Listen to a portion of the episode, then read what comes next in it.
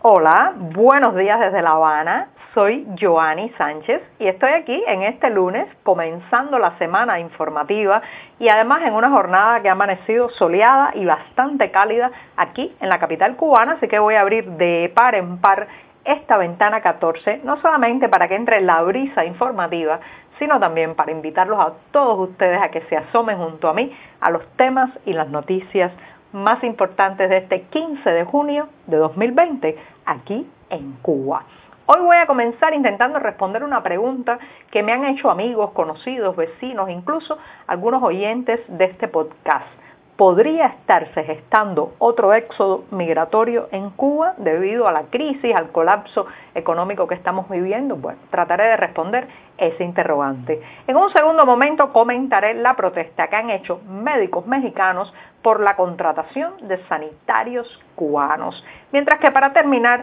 hablaré de que el Partido Comunista en Santiago de Cuba ha sugerido a la población que llame a los funcionarios a sus teléfonos móviles para exigirles cuentas. Ya daré también algunos detalles sobre esta convocatoria. Y bien, presentados ya los titulares, voy a pasar a revolver para tomarme el cafecito informativo. Ese que de lunes a viernes, desde diciembre de 2018, comparto junto a ustedes, recién colado, mm, breve, todavía caliente, amargo, como saben que me gusta a mí, pero siempre, siempre necesario. Después de este primer sorbido del día, lo hice un poco más largo porque es lunes, comienza la semana informativa, hay mucho trabajo en el equipo editorial del diario 14medio.com y justamente los invito a que se acerquen a nuestras páginas para poder completar la mayoría de estas noticias y muchos de estos temas. Ya saben, si viven en Cuba, tendrán que echar mano de un servicio de proxy anónimo o de VPN para saltarse la censura y lograr entrar a nuestro portal informativo desde los servidores nacionales. Dicho esto, me voy con la primera cuestión del día que ya les eh, adelantaba, les avisaba, intentará responder una pregunta, una pregunta que me han hecho mucho y está relacionado con la posibilidad de que se esté gestando, se esté creando todo el caldo de cultivo para un éxodo masivo en Cuba tras las reaperturas de las fronteras. Recuerden que el país está prácticamente cerrado a cal y canto eh, al turismo internacional, a los viajes, y, pero puertas adentro, eh, en el interior de la isla, pues eh, se está viviendo una de las crisis económicas o la crisis económica, me atrevería a decir, más grave de las últimas dos décadas. Pero lo peor no es la crisis que se está viviendo, lo peor es la que se avecina, la que llega, el pico, el pico de la crisis que no tiene nada que ver con el pico de la pandemia, pero que eh, muchos temen que podría eh, hacerse más agudo en los próximos meses, donde la carestía, el desabastecimiento y la incertidumbre pueden llevar eh, a la población cubana a situaciones muy lamentables y muy dramáticas. Pues bien, todo eso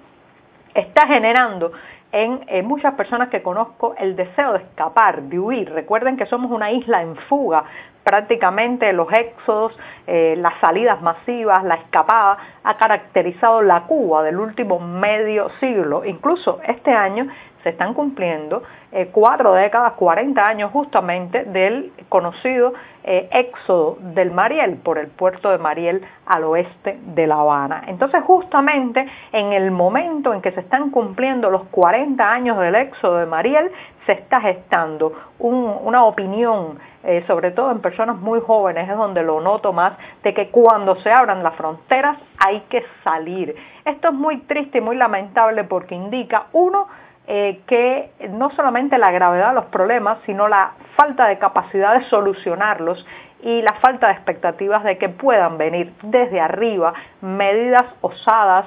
urgentes que permitan eh, pues eh, evitar el colapso económico que ya está prácticamente planteado ante nuestros ojos. Entonces percibo en la gente muy joven el deseo de escapar Claro está, ya sabemos cómo serán esas escapadas, muy probablemente pues utilizarán eh, como trampolín países que no exigen visas a los cubanos o que tienen más flexibilidades migratorias. Estoy pensando, por ejemplo, en Nicaragua, Trinidad y Tobago, Rusia, en fin. Eh, los cubanos no se van a un lugar, sino que escapan de un lugar. Y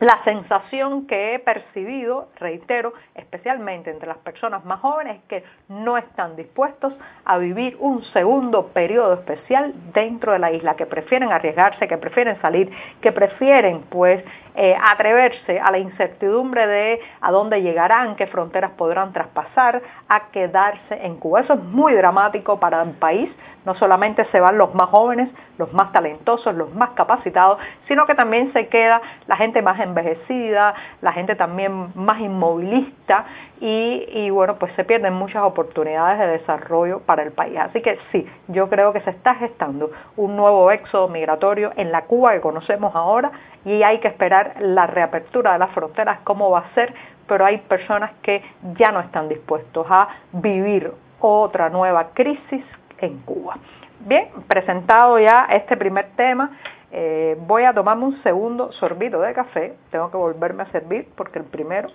fue más largo. Y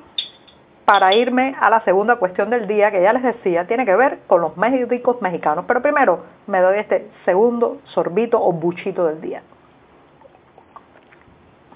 Pues bien, ya con esta energía que me da el cafecito para seguir en la labor informativa, les comento que este fin de semana se dio a conocer que una docena de asociaciones médicas mexicanas habían hecho llegar una carta al presidente Andrés Manuel López Obrador. ¿Qué decía esta misiva? Bueno, pues es una declaración que transmite su profunda desaprobación y enérgica protesta ante la llegada de médicos cubanos a ese país. Fíjense, esto es entrecomillado, eso son las frases textuales. Ellos transmitieron su profunda desaprobación y enérgica protesta por la llegada de galenos eh, cubanos y consideran que se trata de una falta grave en contra de los profesionales de la salud mexicanos. No solamente hicieron llegar estas 12 asociaciones médicas una carta al presidente mexicano, sino que además han subido una petición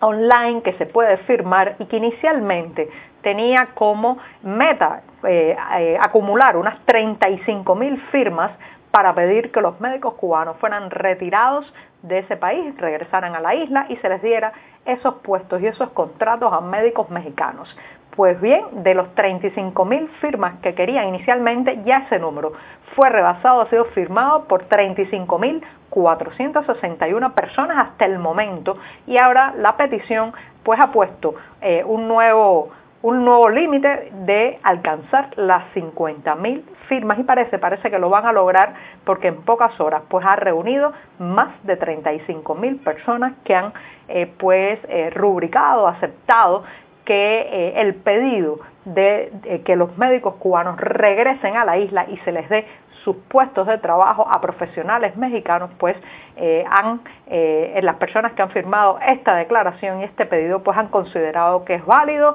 que es justo y que eh, debe proceder, o al menos las autoridades mexicanas deben tener en cuenta esto. Por otro lado está la parte cubana, que todavía, aunque se ha sabido que el Estado mexicano paga eh, por eh, cada uno de esos galenos cubanos más de 10 mil dólares al mes, eh, pues estas personas la mayoría de las veces, como sabemos, están en situación prácticamente de esclavitud moderna, de extorsión laboral, ganan muy poco del dinero que sí se embolsa el oficialismo de la isla. Así que por un lado están los galenos mexicanos reclamando que esos puestos y esas condiciones laborales se les den a ellos que viven allí y por otro está la gran pregunta de cuánto dinero realmente está llegando a manos de esos médicos cubanos y cuánto de esclavitud moderna y de extorsión laboral está funcionando también en esta misión médica oficial.